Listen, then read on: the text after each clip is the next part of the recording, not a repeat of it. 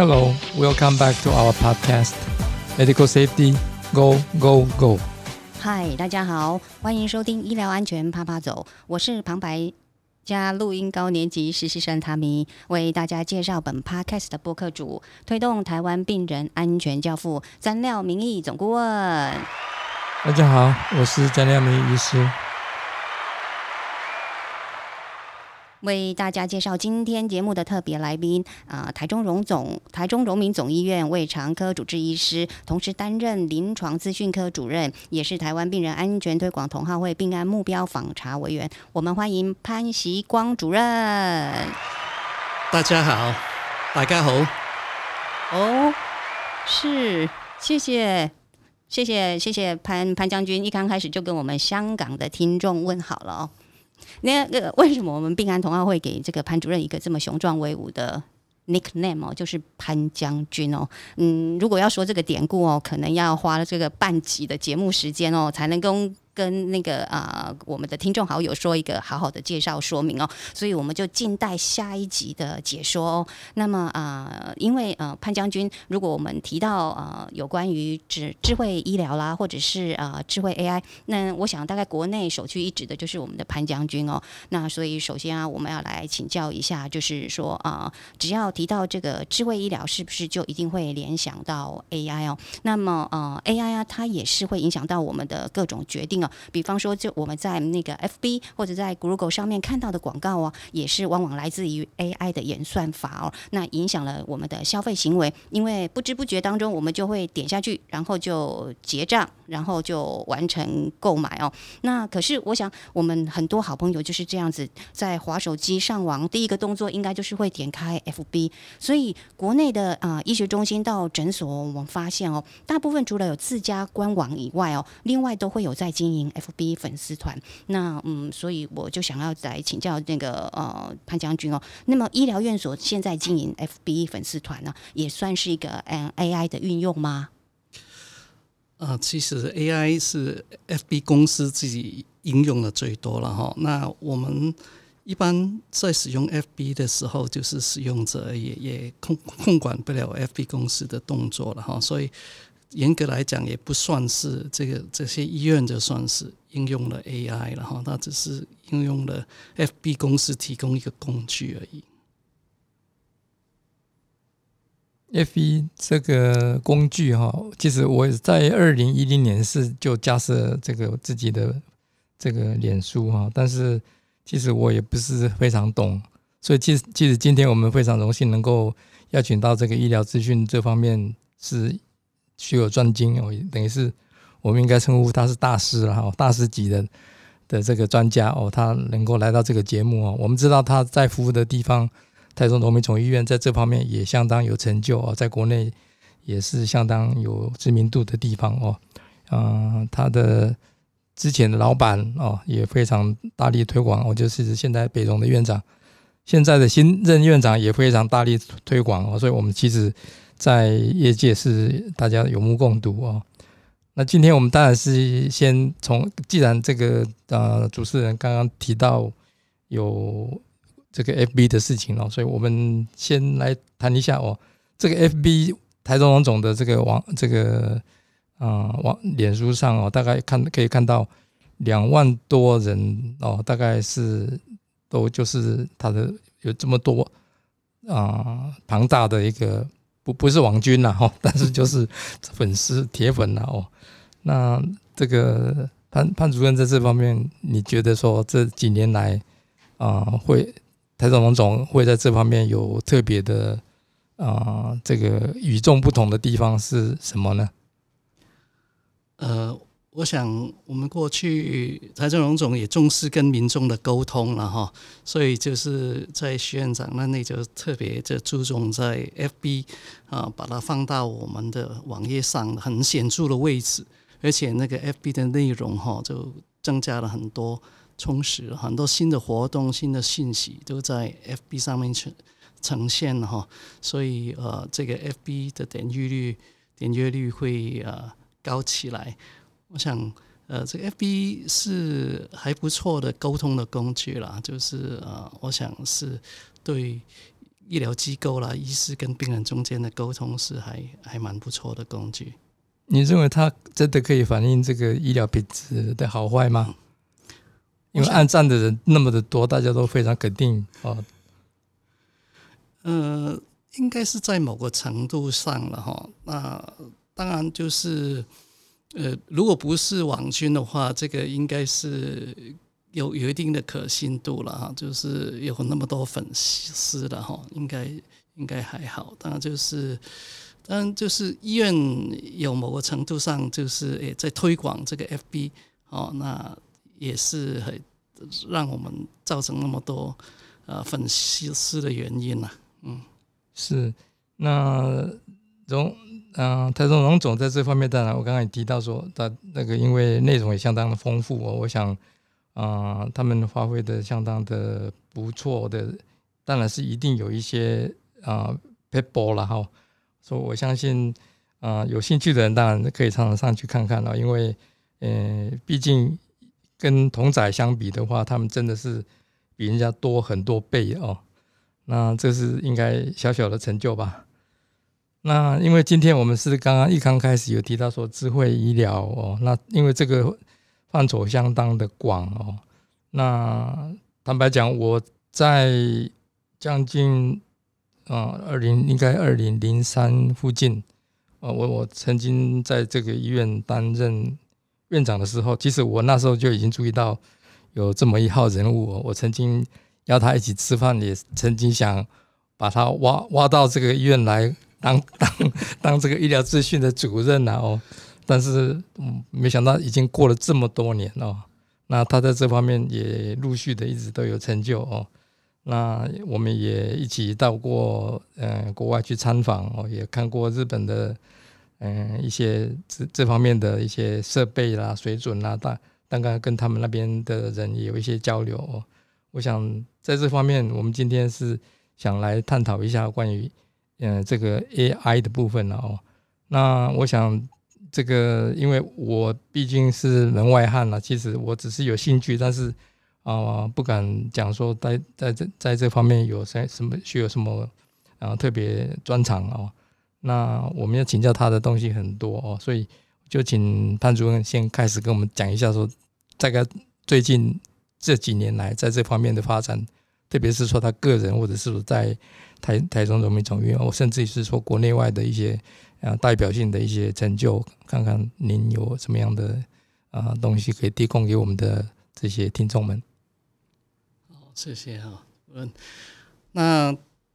当然就是近年哈，就是随着这个啊啊大数据的普及了，很多数据越来越完整了哈。那加上大家这个是对于很多呃电脑的计算能力的增加哈，所以是大家就是利用这些数据跟这个计算能力呢，就慢慢。就开始往 AI 的地方走哈，那事实上就是过去我们呃做的就是用很多所谓的智慧医疗好的方法哈，那从一个数据异常警示意识开始哈，这个都算是一个很重要很重要的。那今年呢，就是随着这个 Google 哈，就是因为它的一些呃下那个这个呃。下棋哈，就是把打败了最最最厉害的哈那个棋手哈，啊，包括围围棋啊等等，他他就大家就很吸引到大家的注意力了哈。那他们这个用这个方法的背后呢，其实是应用了很庞大的计算能力哈，就是他可以就是不用，甚至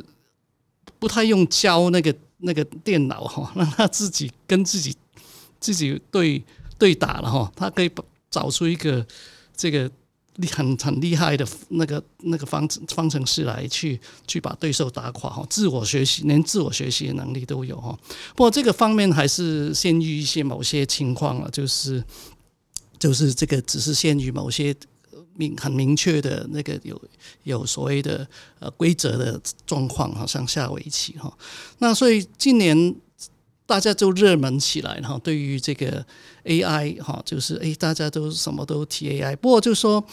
AI 的确是把把过去一些呃大家很不容易做到的事情，好像它就可以解决了哈。像最现在目前的 AI 应用的比较广是影像方面的判读了哈，所以它真的是它的那个呃呃那个表现哈，就跟一个真的是一个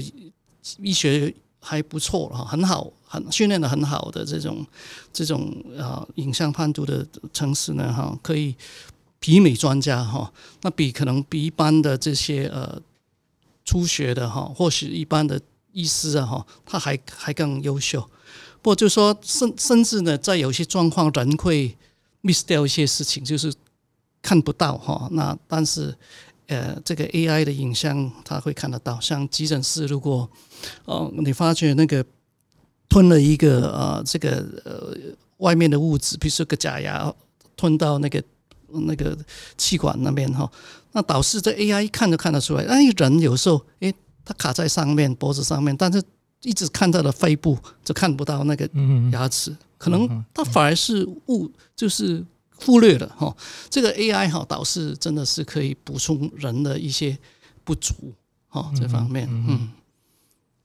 那您的专长是肠胃科方面嘛？哈，是，这是它有，比如说你可以还举例说应用在哪一方面？比如说是这些大肠镜的筛、大肠癌的筛检啊等等那些。有有很非常好的一些成那个成果嘛？现在目前呃，对于影像的处理，就是有一些呃，就是比较先进的，就是嗯，大那个内视镜中心会应用到了。不不，目前还不是很普遍，因为嗯，它需要相关的设备了哈。就是它比如说可以帮忙大家在。这打报告，OK，看完以后，它就自动会把一个大肠镜的报告打完了哈，所以就是它也可以看到，哎，这个有问题的，呃呃，息肉可能看起来是有点怪，它也可以跟你标示了哈，就是提醒你啊。那有一些放大的内视镜也可以看到一些细胞的异常哈，就它可以对一些没有经验判读的医师哈，也是可以帮忙他这样子。除了这个影像以外，您认为说在医医疗上哦，就是还有哪一些方法呃可以运用在不管是要要做预防或者做筛检啊，或者是要去啊预就是预测是不是会有什么样的情形会意外啊会发生啊等等这些，您可以再举一些例子吗？嗯。我想就是呃，影像是大家现在最稳定，因为它影像哈比较没有所谓的语义的问题哈，就是它它是它是一个影像，然后大家可以沟通，可以互相学习哈，不同的医院啊等等哈。那另外除了影像以外，其实在医疗上哈，就是对于数据的判读了哈，大数据的呃整理的等等了，也是。非常重要哈，那 AI 在一般的数据里面，可能也也蛮成熟了，因为数据本身，如果是在一般电脑是看得懂数据的哈，但是 AI，我想未来的潜力就是明不明白，就是我们写的东西，我们讲的东西的那种语言的问题，所以自然语言处理在 AI 这个里面有有很大的进步哈，那就是呃，但是这个。这个领域还是在发展中的哈，我期待就是说，因为我们在医疗上很多都是在病历上的记录，所以希望就是说，呃，这些嗯很多的资讯都在我们的语言里面，然后能够把它拿出来，可以就是诶，也这个病人如果是。在里面可以找到一些资讯哈，或是有有问题的地方，可以帮忙整理我们的资料，那发现有问题的地方，好，就去警示等等哈。所以这个语言方面，我觉得是未来自然语言处理方面是 AI 可能会很有用的。您听过这个在病理方面，就是刚刚有提到，当然诊影像诊断也是也是要诊断的哈。但是我说我在病理科方面，癌症的诊诊断呢是。是不是您有有听过？是在这方面已经有一些突破？呃，病理就是也是影像了。如果是讲诊断的话，我想就是如果如果有有啊，就是现在我们病理部也是做一些 AI 的影像的处理的研究了哈，就是可以就是呃就是计算啊，比如说哈那个那个恶性的程度了等等哈，如果有一些方面，我就是限于就是影像影像方面的确是有哈，不过就说另外的话就是如果做研究哈，就是癌症方面哈，如果是呃关于就是。大数据，比如说我们做基癌症基因分析，哦，以后分析了以后，嗯，如何用药哈，就是所谓精准医学了哈。那那这方面哈，以后的 AI 的应用就也会很广哈。我们说精准医学的部分，那如果能够呃把 AI 加进去，就对于发现新的药物也好，或是应用某一些药物最最用最好的话，也是可以有帮忙。我听说那个罕见疾病哦的诊断，有时候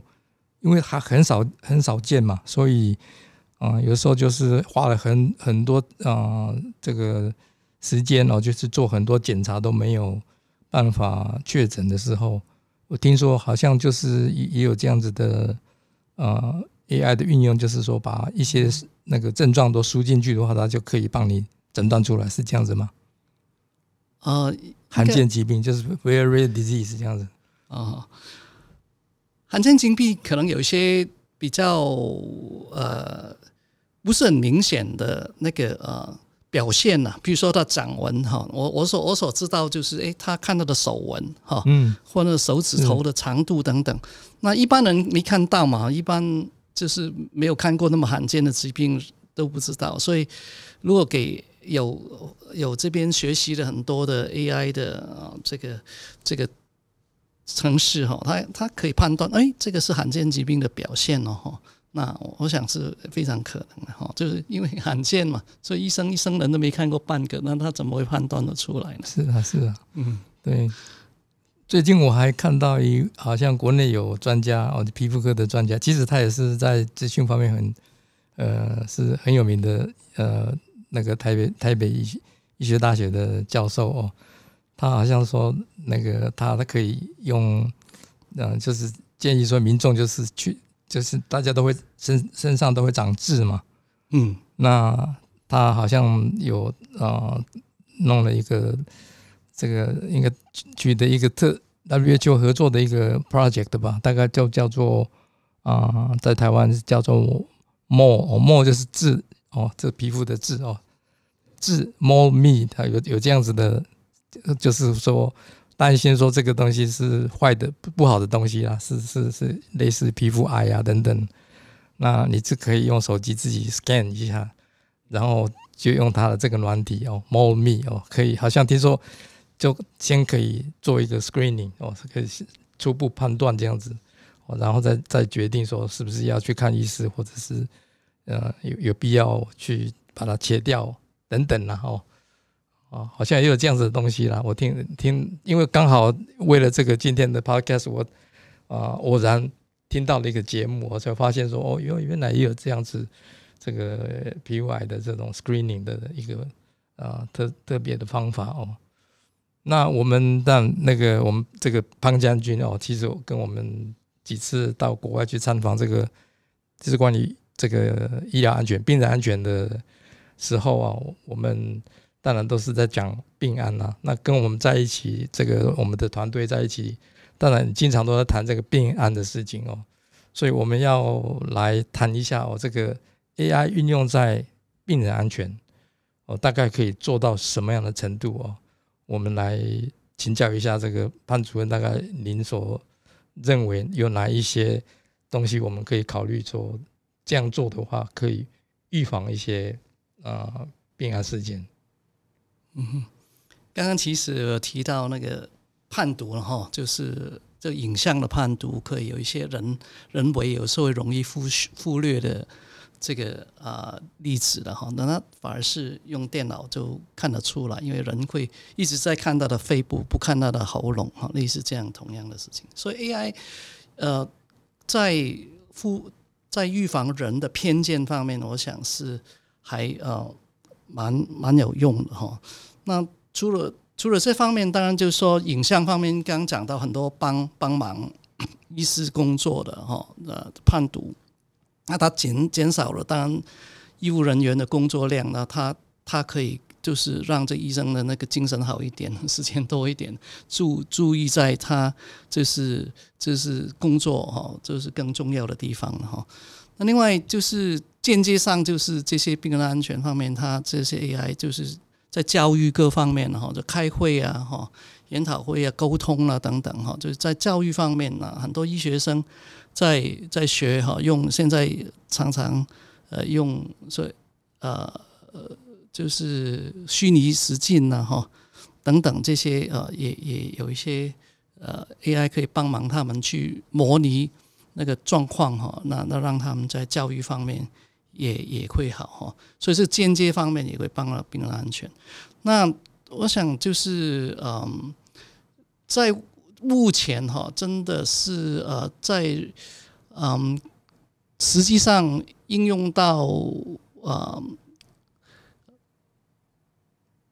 平常的运作哈，就是医疗的运作，AI 还是这还在起步了哈。嗯哼。那对，比如说有些血糖，OK，血糖的控制的机器，其实它也是呃运用了很多出去，就是。那个就是有些调整那个这那个胰岛素的量啊等等，也是一些 AI 哈。那当然就是在研究方面是可能就是还是用很多大数据的运算啊哈，基因方面呢，那就是可能也是运用很多这方面的大这个运算 prediction 哈是预测哈。那 ICU 哦，那也是呃。就是来预测病人的病况变化了哈，那也也也应用了 AI，甚至有些就是防防跌倒哈，那就是它可以用影像哈，用 AI 的学习来来知道这个病人跌倒的风险呢，或是有一些啊状况的出现啊，那也也也应用到，这应用的范围真的是呃还蛮多的哈。那目前影像方面。多啊，有些所谓的 IOT 了，就是病人身上放了一些这个呃，比如心脏心心率侦测的这个呃仪器了哈，等等哈，那它也可以经过大数据这个整合 AI 的去去推动哈，去预测这个病人有没有变化了哈，所以说他有没有变坏啦哈，这个病人啊，这个甚至对啊，知道他他这个呃也。相关的状况更了解，而且也很多新的发现可能在里面出来等等，所以，嗯，其实还是范围是很很广。是是，您刚有提到医疗沟通哈，就是我也是非常好奇，说像 Siri 那种东西，或者是什么 Alexa，你知道吗？那个那个这这种玩意儿是可以，好像也可以用来做。交班吗？我看过一个 paper，好像就是在在这个 COVID nineteen 这个现在很多医疗人大概说要组要做一些组织哦，他要全副武装嘛，所以他的 PPE 就带了一一大堆东西。可是因为是他为了要跟这个隔了一个门或者隔了一个透明的门，跟外面的人要讲话的时候，他可以用 Siri 这种东西去啊，或者 Alexa 这样子去去把它。具体的我不是很清楚，但是他认为说这是有一种，他们他们是在刚刚讲过用这种模拟医学的模式，大概是有在试试试验啊，让它能够发生一些呃这个沟通的效用了哦。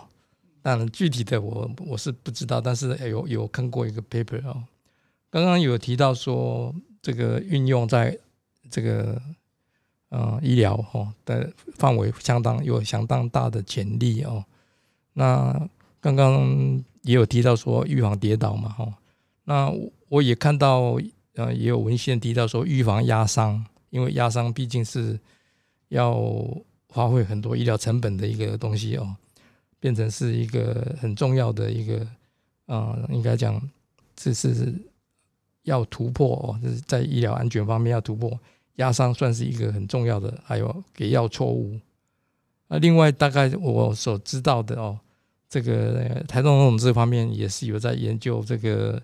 啊，因为很多病人在 ICU 哦到最后都死于这个 sepsis 嘛。那所以这个 sepsis 的这些所谓的呃早期的这些警讯哦，这些这些 vital signs 哦，就是 early warning signs 这些方面的呃研究哦，好像不知道嗯潘主任在这边有听说吗？哦，呃，是有哈，有有一直在进行了很多的啊的 scoring 了哈，然后呃。就是传统的，我们有应用在病人身上去 predict 或警示，就是我们的临床医生的哈。那有些我们也有发表了 paper 了哈，就是关于 sepsis 这方面的用机器学习，哦，就是我们新的一些啊，就是用利用机器学习来来把这个更让那个 prediction 更为精准。那我想大家都在一直在整合这些资料哈。想办法更早期的，就是发掘这个 sepsis 的哈。那但是好可靠的数据的来源也是很重要，所以也有些时候这些数据，嗯，就是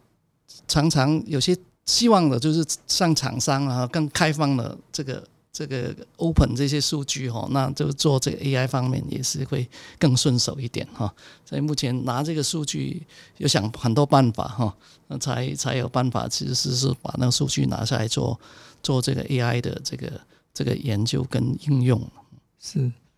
那远距的医疗方面呢？这个我想台台总可能在这方面也是，但除了这个 COVID-19 这个这一段时间。也有有一些医院也是发展，就是说在在在啊家里的病人，我们可以远距看诊然后那除了这个以外，远距医疗或许像偏远地区，可能也是有这这方面的这个可以实际啊。我想在国内是我据说还是有一些医院已经有这方面的突破了，不知道泰中总在这方面啊。对，就是台中荣总，呃，作为就是一个医学中心了哈，所以他在远距医疗方面，他是有他的使命的哈，就是啊，比如说帮忙啊，其他的比较没有那么好的医院，或者是自己的分院啊等等啊，就专家方面可以做远距远距方面的指导了哈。那所以，嗯，前一阵子啊，就是九月中的时候，就是有跟这个。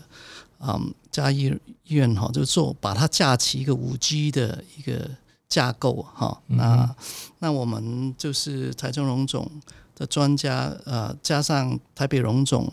其的专家跟这个高雄荣总专家的同时去做一个观摩哈。其实在嘉义医院啊做的也是台北荣总的专家在那边做一个心脏的心导管的一个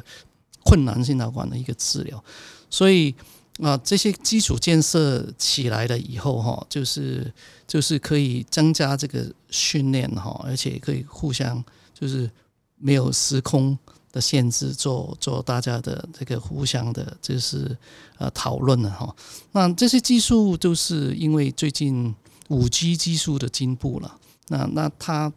它大量的数据很很快速啊，那个画质很好，那让我们这种。这种指导是变成可行，所以远距医疗近年，尤其是在 COVID-19 底下，然后就得有一个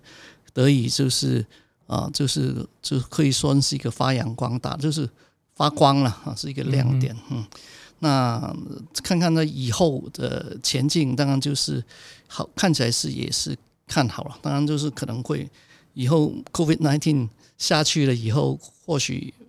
那个应用场合会会稍微调整哈，但是我想就是五 G 的技术的进步，让这些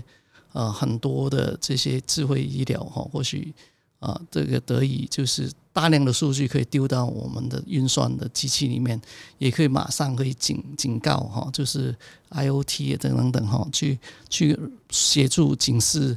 医生然后啊，这个这个注意了等等，我想对病人安全也是很重要。嗯，我记得我在台中荣总的门诊区有看过那个那个呃，paper paper 就是那个机器人啊，那那个应该也是 AI 的一个例子吧？啊，虽虽虽虽然我我听说 AI 好像现在已经停停已经停止生产了。OK，他他机器人哈这方面就是跟你对话哈，像 Chatbot 这种技术是还蛮好的，就对病人来讲啊，就是可以可以把很多的问题也可以跟问替病人解答，通过这种嗯嗯 Chatbot 哈，那我想也是病人会会安心了哈，有更好像很多人在照顾他，而且也是啊，就是把他他关心的问题都做好，AI 方面的这方面的呃，可以可以更服务病人了。我想是还是还非常不错。是不错哦，因为我我像呃医学中心那个院区那么大，我想啊、病人要找要寻路啊，哦，智慧寻路哦，我也可能是找不到地方的话，我想提供这样的服务，我是非常应该是呃本来就是服务柜台要做的事情嘛，但是用这个这样的机器人哦可以代用的话，但听说现在已经没有生产的样子了，可能。呃，产量虽然好像不是那么多，但是卖的不是很好。这是我最近今年好像不不知道七月的时候，六月七月的时候就已经听说那个呃日本的软银啊，叫 Soft SoftBank 哦，好像他们就已经跟那个富富士康他们就好像没有已经 an announce 说不再生产的样子。另外，我看到最近有看到一个。报告说很很奇特的，就是说，啊、我们知道儿那个自闭自闭儿，自闭儿的诊断听说是可以用 AI 的样子了，所以在儿童医院哦，在国外的儿童医院，这个自闭儿童，他们可以用这这个东西是 AI base 的一个 diagnosis 哦，我这是我就倒是蛮觉得蛮蛮好奇的东西哦。那我们今天就是在这边有特别提到说，这些在临床上的各种运用，其实真的是太多了。我我认为说，AI 最主要的目的还是要呃刚刚讲过的 prediction 哦，预测嘛吼。那至于说筛检啊那些，到最最终的目的还是应该讲是要预防嘛，prevention 嘛。所以它，我想它真真正的是一个是 prediction。哦，然后是你你做一个 screening，最终是要 prevent 一个 disease 啊，哦，那个可能是我想很多东西大概都是发展到这个地步。那 machine learning 跟这个 AI 好像也不是完全等号吗，嗯哼，是是是可以当做是等号吗？它是 AI 的工具的一部对分。对对对对，嗯我我是好像是这样子。好的，我们也发现原来潘将军您的中文可以这么标准。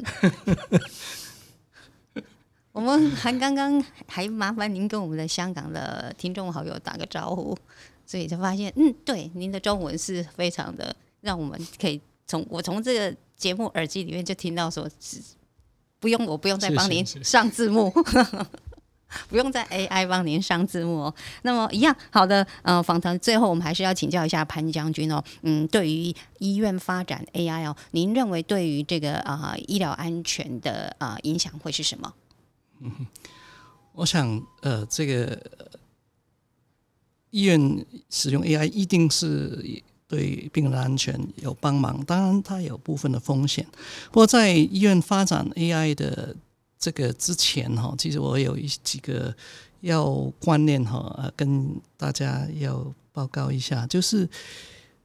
我们的 AI 不可能一下子就就跳进去了哈，一定有一个很基本的医院的那个环境，才有办法进入 AI 的世界了哈。所以事实上就是一个电子这个医院哈，一个最基本的就是好的电子病历哈，就是说你医生呢要把就是好的精准的那个数据放在上面，好，那护理人员把好的精准的数据放在上面，AI 才能够发挥它的功能哈。所以是 garbage in 哈，garbage out 哈，这垃圾进去，垃圾出来是一样的啦。所以哈，有时候哎，我们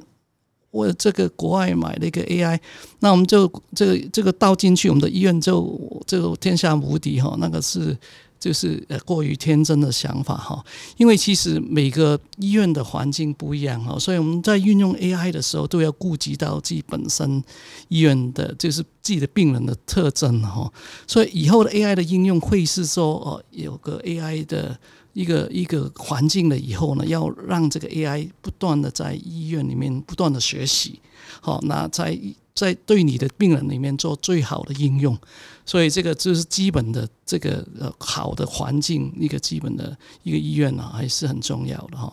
那当然就是说刚刚讲过，就是这些环境如果忽略了以后，AI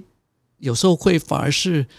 帮不了你哈，反而是有风险的，因为你用了不对的模型，用了别人的 data 去做啊，别人的数据来做，那结果你的病人的的判断就会错误。所以，所以这个要内化哈，要。要好的资资料让他继续学习，也要故意顾虑到这些啊，这个啊，我们需要注意用 AI 的地方，这这个东西我们环境适不适合用这样哈，所以肯定的，这 AI 对我们未来哈是对病人安全是一个非常非常重要的哈，那就是呃，还包括很多大数据的这个完整的数据的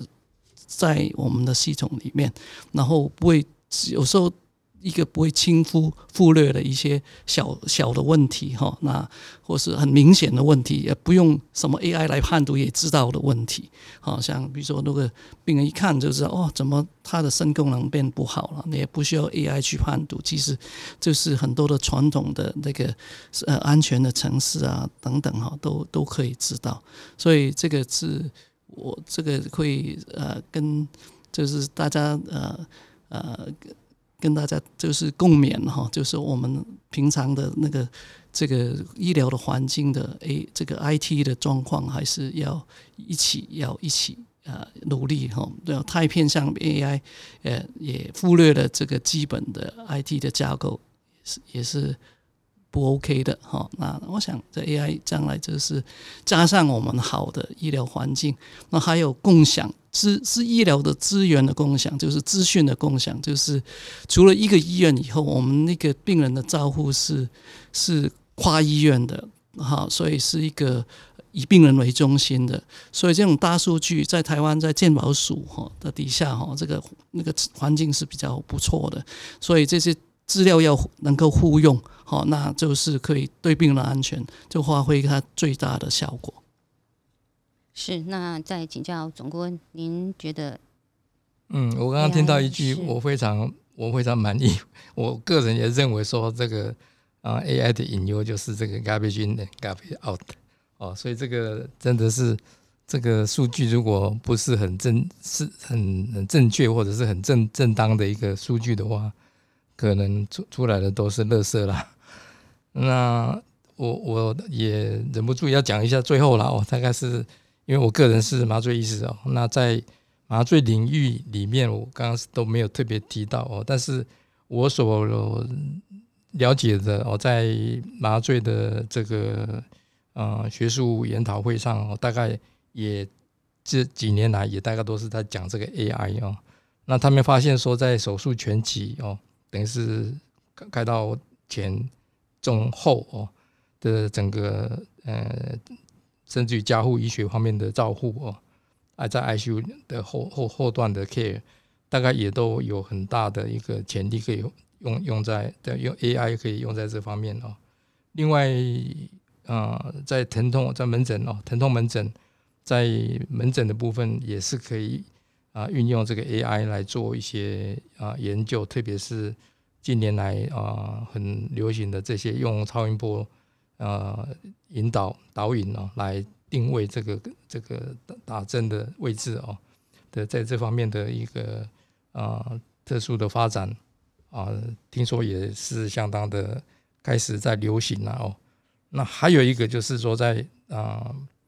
台中龙总，我会讲到台中龙总，因为。啊，我记得是跟台东那种去日本参参访的时候，哦，他们也从日本那边哦，在学到了一些啊非常有效的能够管控这个开刀房的这个使用哦，合理的使用，那包括这个排程排刀哦等等，那我据说在日本，他们在这方面，他们现在也是在想要发展在这方面，就是手术室的啊合理使用跟管理哦，也是可以运用 AI 来做一些啊突破这样子。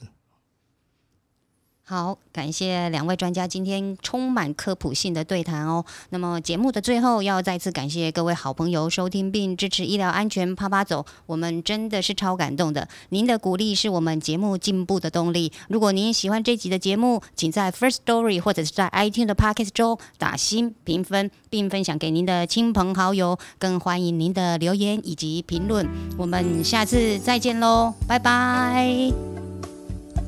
拜拜谢谢收听，拜拜。谢谢各位收听，广东话怎么说？多谢收听，多谢，多谢。多谢，多谢。多谢。